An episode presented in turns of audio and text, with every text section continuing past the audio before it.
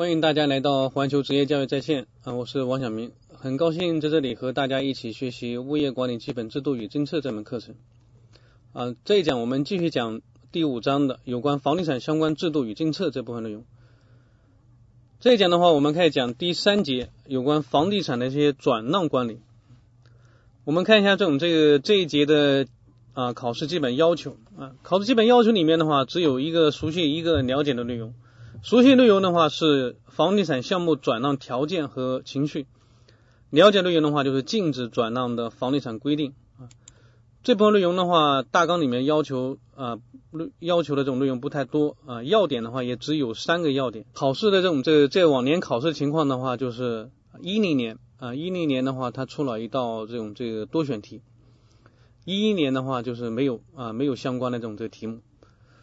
好，我们看一下这种这个具体的内容。我们先看一下有关房地产转让的概念啊，这里面要点虽然是没有，但是这里面的话教材中是有啊，有关这种房地产转让的一些概念。什么叫房地产转让？房地产转让的话，指的是房地产权利人啊，房地产权利人啊，就典典型我们就叫业主吧啊，房地产这种这权利人通过买卖、赠与或者是其他合法方式，将房地产转移给。啊，他人的这种行为就是房地产转让。房地产转让的话，就是啊实实质的话，就是房地产产权权属的发生转移啊，就是这种在房地产的这种权属发生转移啊。最典型的，就像我们呃在这种这个常见的，就是我们二手房的买卖啊，你房子的话，这种这个这个自己的房一自己的房子的话，这个卖给别人啊，就是这里面的话，就发生这种这个通过买卖方式使这种房地产。它的权属发生转移啊，但注意，就是说房地产转让的时候，它房屋的所有权与土地的使用权是同时转让的啊，你不能说就光把建筑物啊这种这个转让给别人，那你土地使用权还自己还留着啊，这个不允许。就是说你屋是属于地走的啊，这里面的话是这样，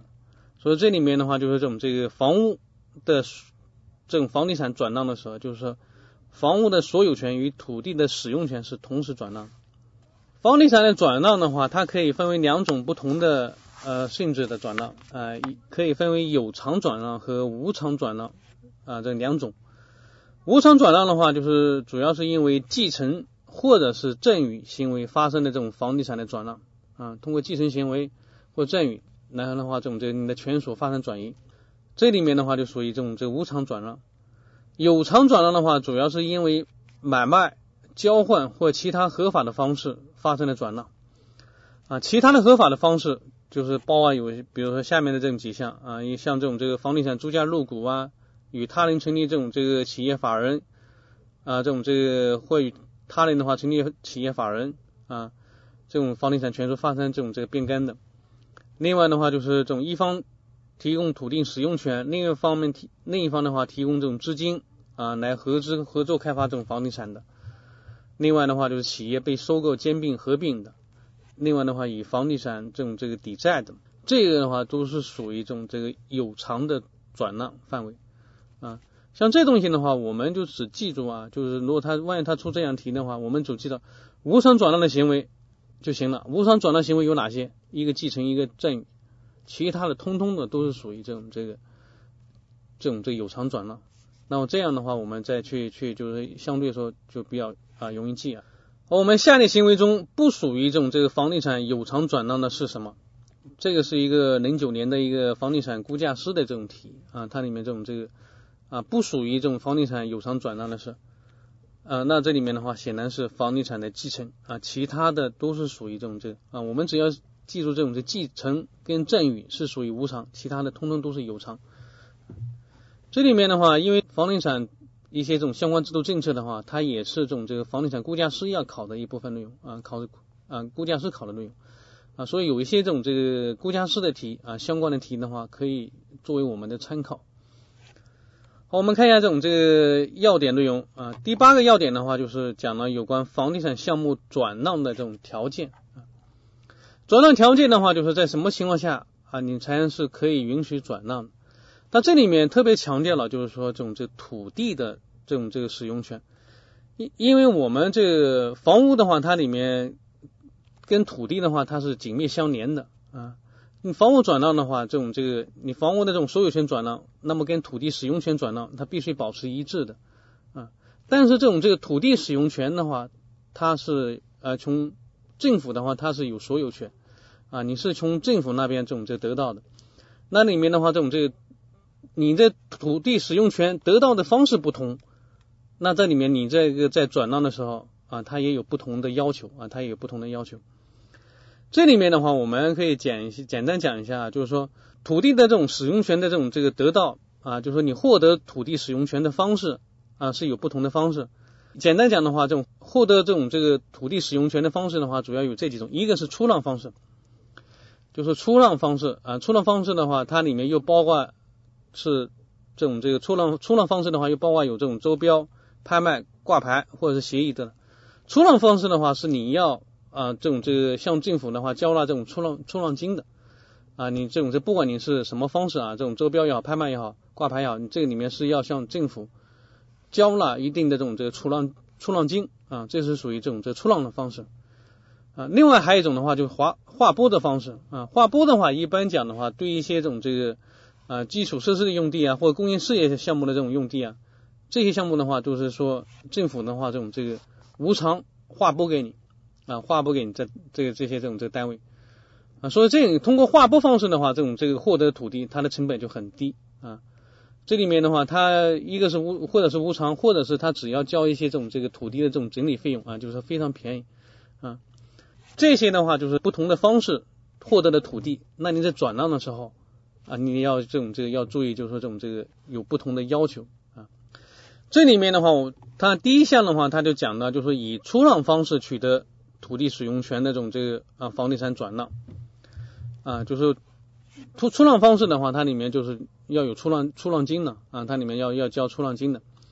这里面的话，出让方式的话，它里面要符合条件是：第一个就是说，要按照出让合同的约定，已经支付给全部的土地使用权的这种出让金。就你给政府的话，都已经把出让金都已经啊交齐了啊，然后的话，这种这也取得了土地使用权证书啊。第二的话，按照出让合同约定进行投资开发啊，属于要属于这种这个房屋建设工程的啊，完成开发投资总额的百分之二十五以上啊。另外，属于全面开发的，要形成工业用地或者是其他建设用地的条件啊。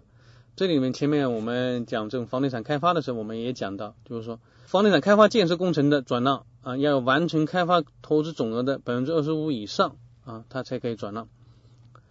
第三个条件的话，就是转让房地产时，房屋已经建成的啊，那么也应当啊持有这种房屋所有权证书啊，就是说你这种这个商品房。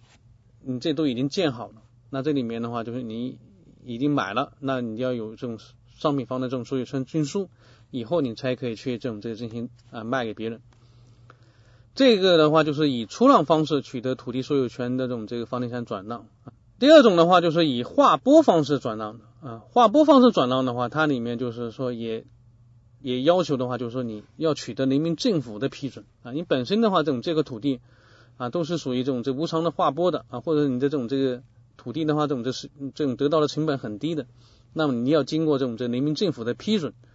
要符合或者是符合人民政府规定的可以转让的这种这啊条件啊，或者是这种这个要符合啊政府规定的一些这种制度和政策，你才可以去转让。这个是对划拨的话，就是要得到这种这个政府的批准啊。第三的话，就是属于下列情形的。那么，经人民政府呃批准啊，你可以不办理这种的土地使用权出让手续，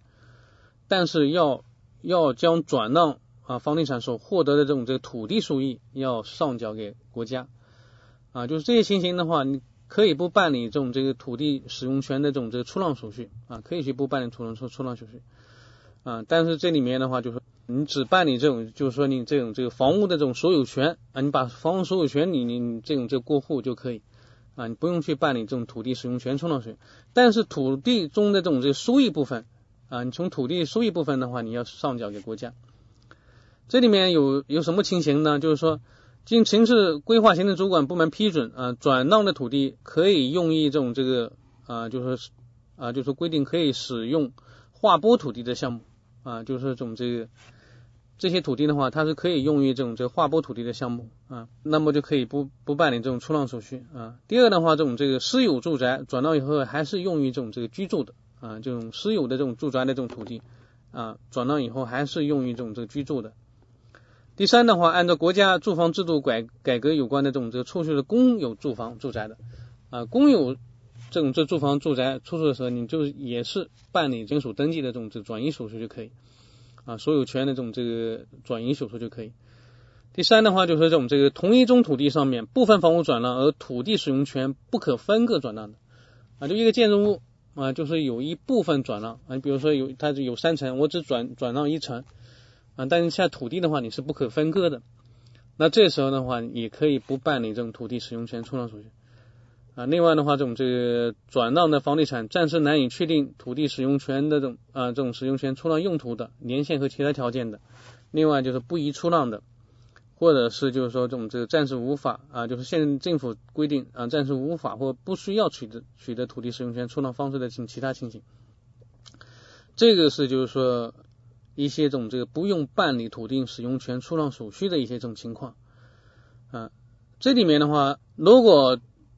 按照以上规定转让的房地产，如果再转让需要办理出让手续的，那么要呃要补交土地使用权出让金的，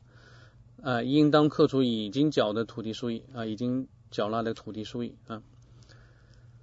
这部分内容的话，就是我们要也是去了解的内容。重点的话，我们就看一下，就是这种第一项，就是有关这种以出让方式取得土地使用权的这种这房地产转让啊，它的条件啊。重点的话，我们就是看一下这种这以出让方式啊，其他的这种划拨的和下面就是说这种这个不用办理这种这个出让土地出让手续的这种这个这个东西啊，觉得不是特啊不是特别重要。这里面的话，举个例题啊，就是以出让方式取得取得土地使用权的，在转让房地时房地产的时候，应当啊符合下列条件，且呢就是呃前面三个条件啊 A、B、C 啊，这个后面的话第一的话，它是属于这种这个划拨啊房地产这种这个这种划拨取得土地使用权，真的要要要得到的条件啊，这里面的话要注意区别啊。我们看一下这种这个第九个要点啊，有关房地产项目转让的这种这个基本情绪啊。所以这部分内容的话，这种这个情绪条件和情绪，这都是属于啊这种大纲里面要求这种这个还是要求这种这个熟悉的内容啊。所以这部分内容的话，也是要啊大家特别注意的。这里面就是房地产的话，它的特点就是价值高、使用周期长、管理制度严格啊。所以的话，就是在房地产转让的时候，要规定相应的这种基本程序啊，不是说简单这种这个就是说这种说转让就转让。这里面的话，就是有基本程序的话，包括有这几个方面。第一个的话，就是啊，转让的当事人啊，你双方要签订书面的转让合同。第二的话，就是转让当事人在房地产转让合同签订后的在九十日之内，要持房地产的权属证书。啊，以及当事人的合格证明以及转让合同，向这种这个房地产管理部门提出申请，并申报成交成交的价格。就这个里面是一个时间啊，这个里面是九十日啊，就是签订合同也九十日去去啊这种这个申报啊提醒申请申报价格啊。呃，教材中的话它是是三十日啊，三十的话这个是一些这种这个教材上的印刷的这种错误。第三的话，这里面就是房地产管理部门对提供的。有关文件要进行审查啊，并在七日之内的话，做出是否受理申请的这种书面答复啊，七天内没有做出书面答复的，就同意会受理啊。另外，房产主管部门要核实当事人申报的这种这个成交价格啊，并根据需要的话，也要对这种转让的房地产进行现场勘查和评估啊。这里面就是有关这种这个为什么要去核实申报的价格。啊，这里面主要是因为的话，就是现实中啊，他有些房地产交易人啊，这种在交易双方，他为了这种这逃避这种这个国家的一些税费啊，逃避税费，掩盖啊他实际的这种成交价格啊，他把价格降低啊，这里面的话交的税就会会这种这个会会少。另外的话，还有就是通过这种假赠与啊，这种假赠与、假装赠与，但实际上真实的话是买卖，它有有阴阳合同啊，它有这种这个双方有个阴阳合同。情况下的话，它里面就是呃容易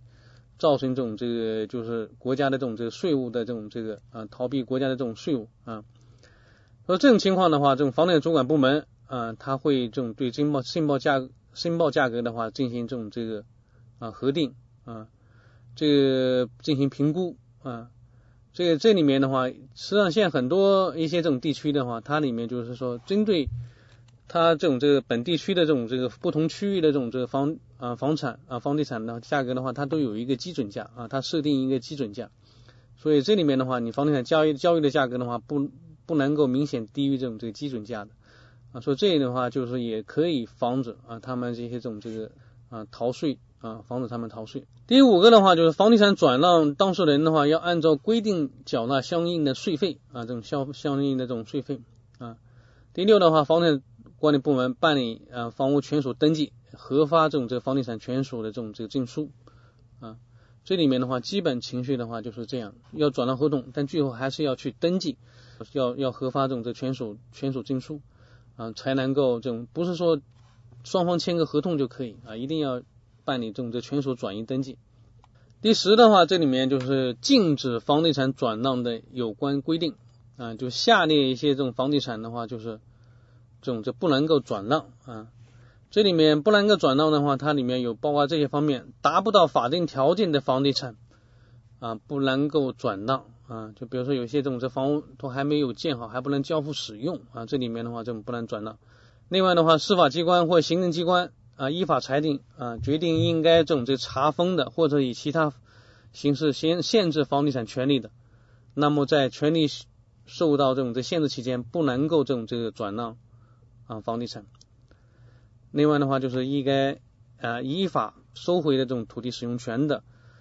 另外，共有房地产没有经过其他共有人书面同意的，权属有争议的